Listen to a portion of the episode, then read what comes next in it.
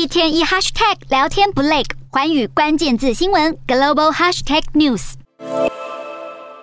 放眼望去，许多民宅倒塌毁损，无一幸免。阿富汗东南方派克蒂卡省在二十号凌晨发生规模六点一强震，造成大量死伤，幸存的民众仍然心有余悸。强震发生后，民众陷入恐慌，见到救援直升机抵达，就一窝蜂抢着搭乘，也赶紧把伤者送往医院治疗。而邻国巴基斯坦也立刻伸出援手，派救护车前往阿富汗救援。另外，联合国秘书长古特瑞斯也呼吁国际社会向阿富汗灾民提供援助。美国表示正在了解可提供协助的选项，中国、欧盟以及巴基斯坦都已经表明愿意提供协助。而鲜少露面的塔利班领袖更是罕见表示，希望国际社会及人道组织可以不辞辛劳为受影响的阿富汗民众提供协助，塔利班当局也承诺会给予灾民经济援助。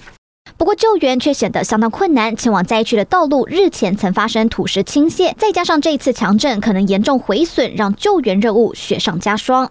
But it is remote. And what we're going to be seeing is a lack of access.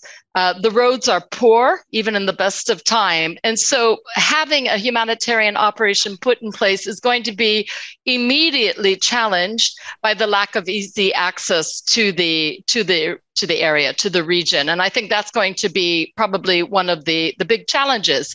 根据美国地质调查所表示，这是二零零二年以来死亡人数最多的一起地震。地震学家分析指出，在世界上大部分地方，这种规模的地震不会造成如此严重的破坏。他认为，这次地震死亡人数更多的原因在于地震区域位处山区、老旧建筑物以及人口密度过高。一旦地震发生，就会有不少房屋倒塌，酿成严重死伤。Afghanistan is a country that is beset by hazards. Uh earthquakes, obviously, but floods, avalanches, landslides, droughts. And of course, this is coming on top of many years of conflict, which have really left the population displaced, uh, destitute, And we've also seen a, a surge towards urban centers, which puts cities very high risk of earthquakes. 阿富汗位处板块活动密集地区，当地不时发生地震。联合国的资料显示，阿富汗在过去十年有超过七千人死于地震，平均每年有五百六十人丧生。